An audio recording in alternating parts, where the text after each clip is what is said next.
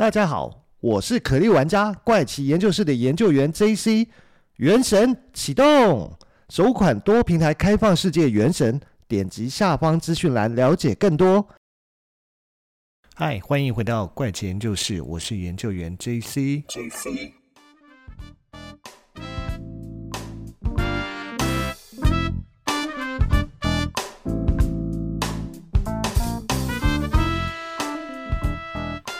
今天这一集节目呢，呃，会跟之前曾经讲过的一集会有关系，那肯定跟未来的节目也会有关联。那到底今天这个节目要分享的是什么？就是如果大家还记得哦，我在第十三集的时候曾经有提到，就是之前的美国总统奥巴马，他在去年的十二月一号上了美国电视台 CBS 的深夜脱口秀节目的时候。他其实上那集节目的目的是去打书啦。那前面其实本来在聊的是一些其他事情，但是后面聊着聊着就被呃主持人给套出说：“哎，到底美国政府知不知道有外星人存在这件事情？”结果从奥巴马的反应啊，跟我觉得主持人讲得很对。呃，如果真的没有外星人的话，他一定会马上直接呃否认驳斥这种说法。哎，但是。奥巴马的反应竟然是说：“嗯，关于这件事情是机密，我不能告诉你。”所以呢，主持人就觉得说：“嗯，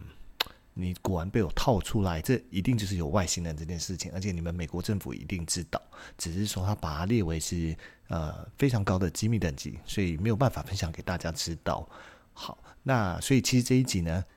没错，就是跟外星人有关的主题。那这一集呢，怎么跟外星人有关呢？其实就是说，嗯，我们知道，呃，奥巴马曾经提过，呃，不是提过，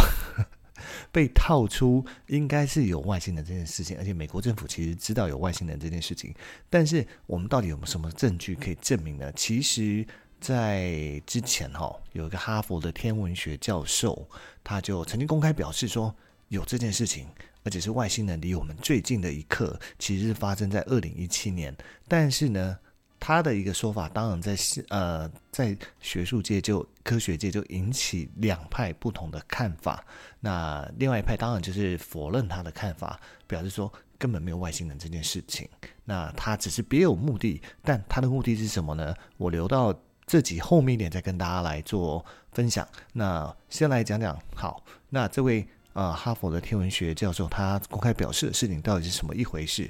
呃，如果我们哦上。维基百科就是 Wikipedia，你去查，诶，大概可以查到的资讯叫什么？就是有一颗叫做欧某某的，被命名为欧某某的一颗，到底要怎么讲？叫做星际天体。因为这一颗呢，没有科学家敢铁口直断说它就是一颗彗星，是一颗陨石，而是一个嗯。大家其实都不是很敢确定它到底是什么样的物体，所以我们就把它叫为天呃星际天体好了。那台湾呢，把它翻译叫做赤猴星哦。但是欧某某，因为它的很像台语的谐音，就是欧妈妈。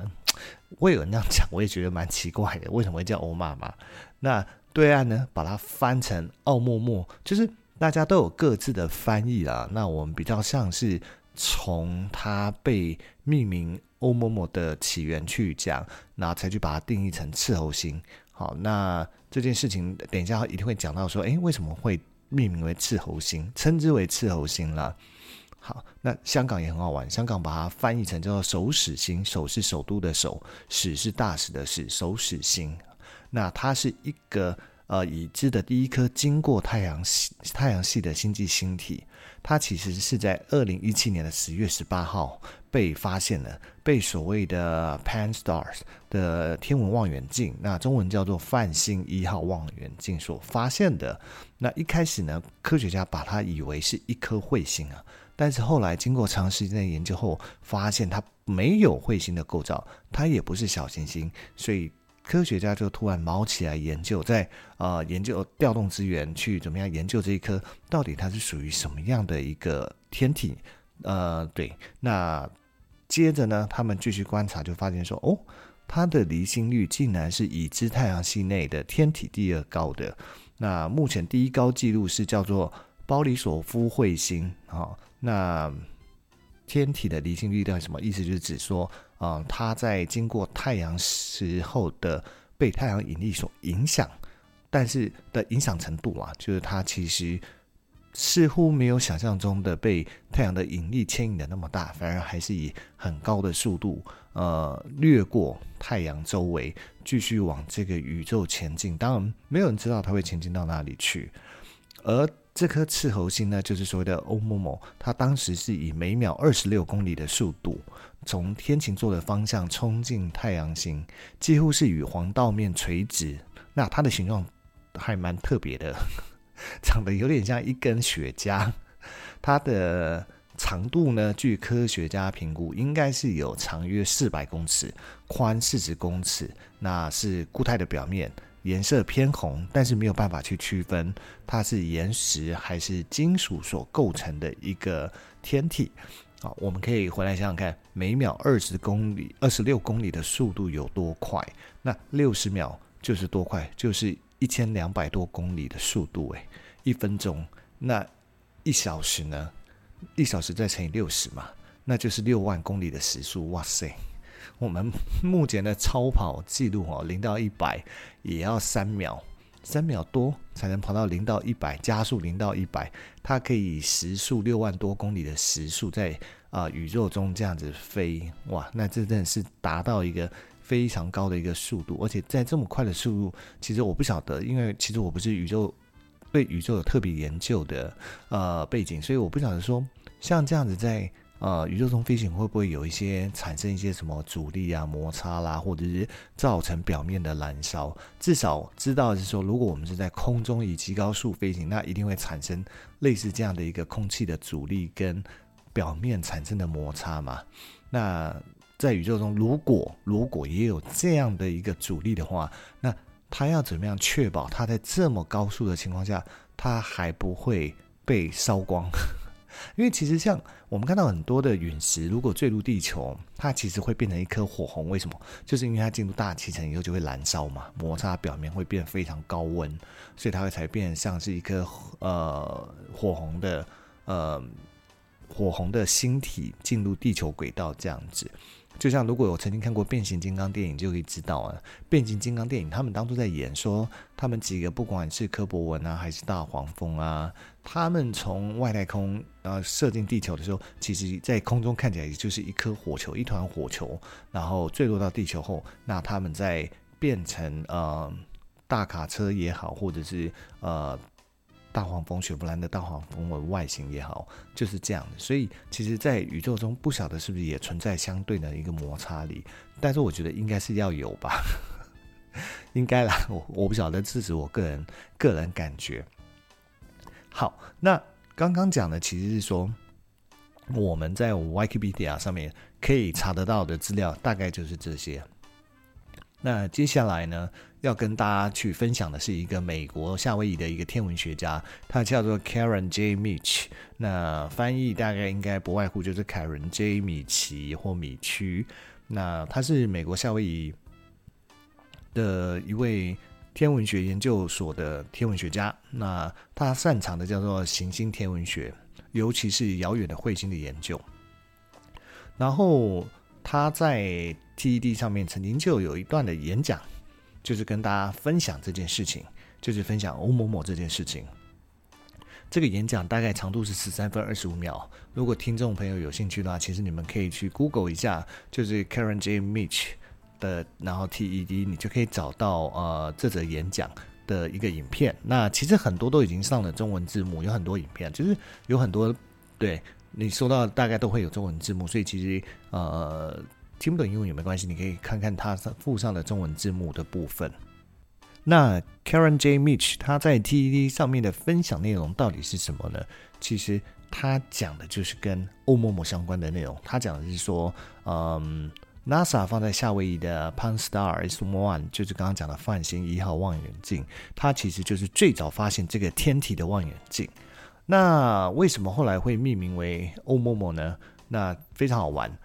先讲欧某某好了。欧莫其实是夏威夷的原住民的语言，那它的意思叫做经过长途跋涉找到我们的侦察兵或信使。所以是这个意思，所以我在想，台湾会把它叫做斥候星，因为我们都知道斥候是兵种里面的一个，就是去最前方去打探军情的一个角色，一个职称嘛。所以它应该是因为这个原因，所以台湾就把它命名为斥候星，所以香港就把它译为守使星。但是至于呃台语、闽南语啦，就是福建那边把它叫做欧妈妈，那我觉得是跟台语一样，就是因为音译嘛。那至于中国把它叫做奥莫莫应该就是单纯的欧莫莫，它的音译的关系，并没有去加入它的这个名字的意思这件事情。好，那再回到 p a n s t a r 望远镜，当初它到底在做什么？为什么会发现它？其实呢 p a n s t a r 它在 NASA 的功能里面，其实是不停的每天去扫描、观察外太空的天文动态。那为什么要去观察天文动态？其实就是避免发生小行星的碰撞。不过一直以来呢，其实 p a n s t a r 望远镜的每天扫描跟观察都没有发现什么状况。那这件这个这这个状况就一直维持到这个现象了，就一直维持到二零一七年的十月十九号当天，望远镜它发现了一个在星系之间快速移动的物体。因为刚刚讲了嘛，照那样算，它至少是时速六万公里以上的速度在移动，这是一个非常快的速度，六万公里。一小时六万公里的一个飞行，它将等于台北要到高雄，你算它个五百公里好了，它多快就可以完成？嗯，二十秒，但二十秒的时间就飞到高雄了。对，那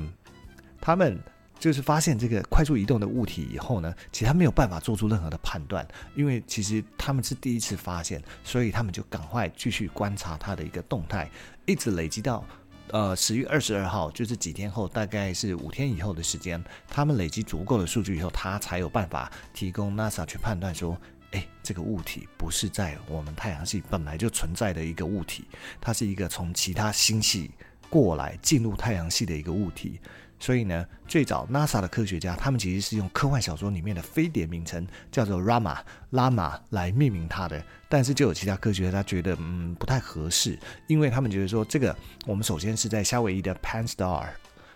的望远镜发现的，所以呢，他们决定找了两位夏威夷的文化学家。一位 local 的导游向导，跟一位夏威夷的语言学家，他们一起来想这个名字。结果这些专家讨论以后，他们觉得说，那我们建议你呢，其实应该把它命名为欧某某。那因为欧某某就是前面讲了嘛，它就是经过长途跋涉找到我们的侦察兵或信使的意思。哦，这个有点长。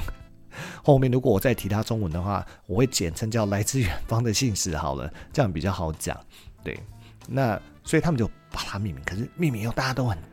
就感觉就是非常的兴奋，因为这等于是人类有史以来第一次发现不是太阳系存在的一个星体，而是来自其他星系。那他们当然就很兴奋了，大家都想要更了解它到底是一个呃什么样的一个星体，一个样一什么样的一个物体。所以呢，嗯，他们就继续观察，继续观察以后。结果发现呢，他们集合不只是 Pan Star，还有世界上其他的天文望远镜观察，也有收集到数据，发现说，诶，它有很多奇怪的地方哦，跟平常的这些呃存在太阳系的星体里面不太一样。比如说，它以越来越快的速度，就是有点感觉还加速的方式离开太阳。因为刚刚前面讲到 V 呃 Wikipedia 有讲到，离心率，它等于是已知的第二名，就是因为其实太阳有一定的引力，其实就是跟我们的九大行星现在好像只剩八大那。八大行星为什么会绕着呃太阳去做自转跟公转？其实就是因为太阳的引力把大家拉住，所以大家才会呈现一个等比的距离，一直围着太阳在做公转这件事情。但是呢，它这颗小这么小颗，因为它四百公尺长，四百公尺宽，四十公尺其实不算不算很大颗，它这样子。飞进太阳的身边的时候，它竟然没有发生，就是太阳的引力把它给拉扯住这件事情，它还可以以加速的方式离开太阳，飞进其他的呃位置方向去，所以它就是一个非常特异的一个点。那再来呢，就是反正就是不管照呃天文学家他们过去所研究发现观察的星体，都无法解释这件事情，而且呢，它的自转轴并不固定，就是。因为一开始，科学家都会觉得说，嗯，它了不起，顶多就是一个呃彗星吧。但是他们继续观察，又发现它没有释放气体跟尘埃的现象。诶，这会跟一般我们看到为什么有些彗星它会拉一条长长的尾巴，那就会觉得诶，这不太一样。所以科学家就觉得说，它第一个呢，它可能会是一个长条的形状；第二个，它的表面至少会是非常的坚硬。那内部是不是一样坚硬，我们不晓得。但至少它的表面应该是呈现坚硬的状况，要不然它就不会造成它没有释放气体跟尘埃的现象。那而且科学家们他们在发现说，如果按照它目前的飞行速度跟轨道，它很有可能永远不会再回来太阳系，它永远不会再回到地球第二次。所以呢，他们就觉得我们必须赶快抓紧时间，在有限的时间赶快来研究它。所以科学家们就在想办法抢资源，因为其实这些天文望远镜，他们平常是有固定的任务在，所以他们当然就会想各种的呃。告诉他说，发现这件事情对人类的可能是有多么重大的一个帮助啊，等等等等，去跟 NASA 要求啊，提供资源或干什么。所以最终果然他们在很短的时间内调集所有重要的资源，让他们继续来瞄准赤猴星来做观察跟研究。但是呢，越研究下去哦，他们就越觉得意外，因为他们发现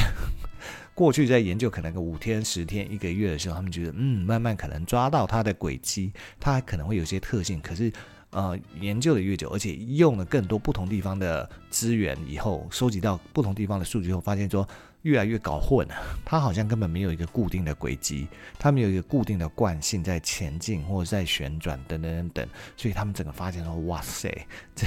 这真的是打破过去他们长期研究的这种天文星体的一个规律。对，首先他们就是第一个发现呢，赤猴星它的亮度啊，它的亮度是不恒定的，就是说它不会像我们夜里看到的星星，或者是像是月亮，它也是因为反射太阳光嘛，那它的亮度呢是会忽明忽暗的，那而且阳光会从赤候星的四面反射，所以极端的亮度吼，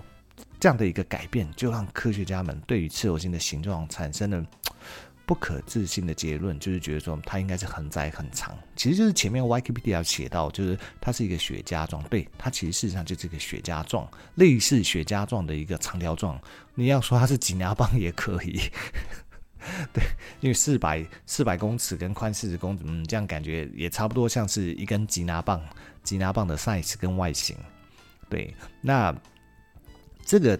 外形呢是在太阳系从来没有发现过的物体形状，而且它的轴比是十比一。那过去呢，这些天文学家他们的观察就是极少数才会发现，呃，轴比是五比一的物体。那十比一是一个从来没有发现过的一个物体，觉得这是实在是不可思议的事情。而且呢，凯伦他在就是 Karen Karen J Mitch 他在 T D 里面讲说，吼，反正他们后面收集到所有地方的团队的资讯跟数据进来之后。哦，就越惊讶，就会觉得越难以理解，为什么？第一个，它其实是以旋转的方式前进，可是它旋转的方式很像陀螺一样，是摇摆不定，它没有一个规律，没有一个 pattern，你根本不知道它到底怎么转。而且呢，它不但随着短轴旋转，它还会围绕着长轴滚动，自己还会上下摇摆，就。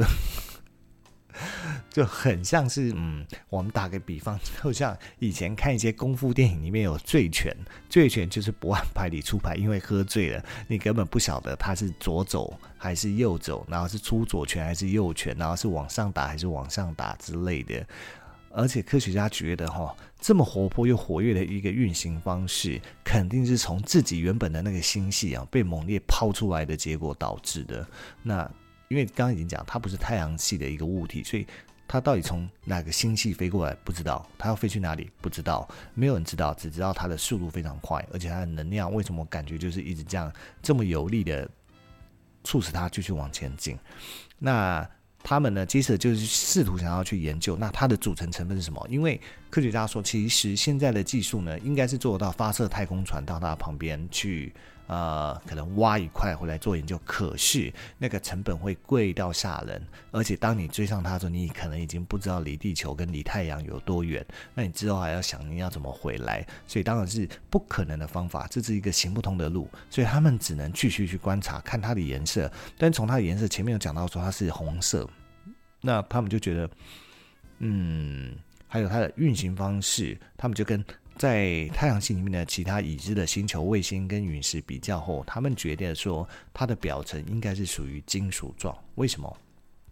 为什么推测是金属呢？因为首先它的这个红色呢，类似土星的月亮，就是土卫八的黑暗面所发出来的光线。那再来呢，是它的密度要有多少才能够承受它这么高速的一个运行跟激烈的动作，但是它却不会解体。所以去推估出来的结论就是它的表面应该是属于金属的元素，当然里面是什么不晓得。而且呢，最终，他们在经过两个月的研究以后呢，这群科学家坚信哦，赤火星一定是从另一个星系所出发的一个物体，而且可能是另一个星系诞生过程中剩余的考古遗迹。换句话说，它等于就是天体的漂流木啊。那科学家们也愿意相信，要特别讲哦，他们是愿意去相信它是一个自然物体，但是。他们也说了，我们其实无法证明它不是人为作品，就意思是说，也有可能它是外星人的杰作。那但是呢，他们始终就是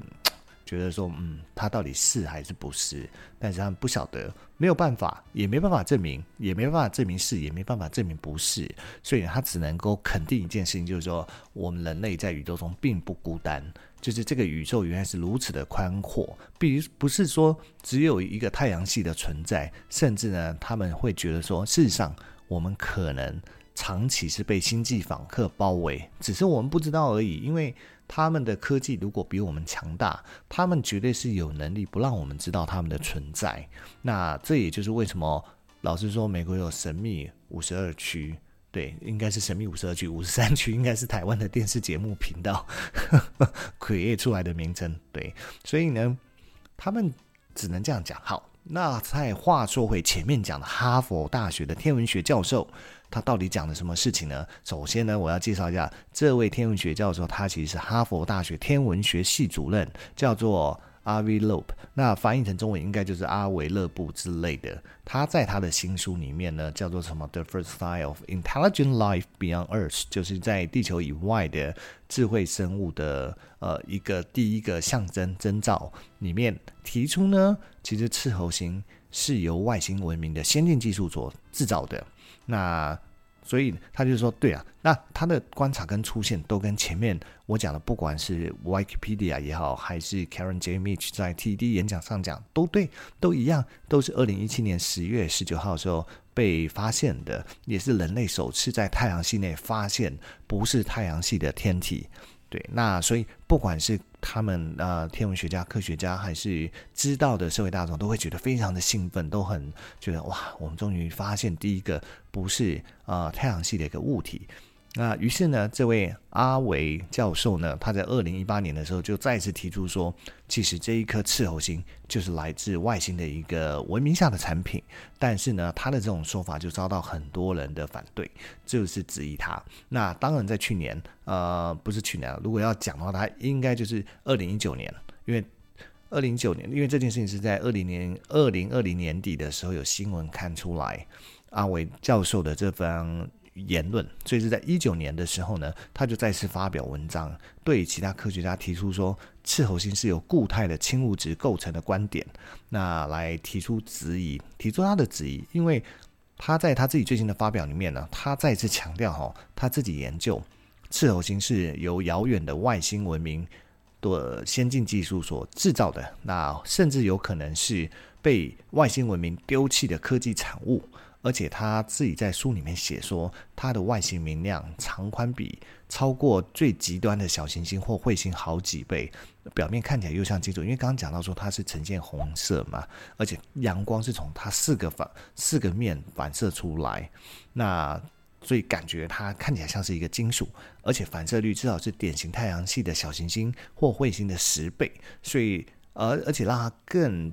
笃定这个决心呢，就是刚刚讲到它的高速移动，而且以奇怪的移动方式，像一颗陀螺一样，又有短轴自己绕，又跟着长轴绕，然后还会上下摇摆，而且还不太受太阳引力牵制，还可以自己加速，继续呃经过太阳的时候，呃自己还会加速甩出去这样子。那反而是经过太阳以后，它才会速度慢慢降低。所以呢，他就觉得说，嗯。这是还蛮奇怪的一件事情，就是不太像是正常的星体所发生的一个状况，而且它也没有尾巴啦，也不像彗星一样，所以他觉得它就是一个不可思议的一个天体的星体，所以它根本不是一个自然产生的陨石、彗星或小行星，它就是。啊、呃，外星人制造出来的东西，那只是说里面应该是没有人做啦，就是没有外星人，那他就是被遗弃的一艘太空船吧，所以他就是不知道要飞飞去哪里。那当然，其他反对他的这种说法，天文学家就觉得他只是打书而已，就只是为了打书。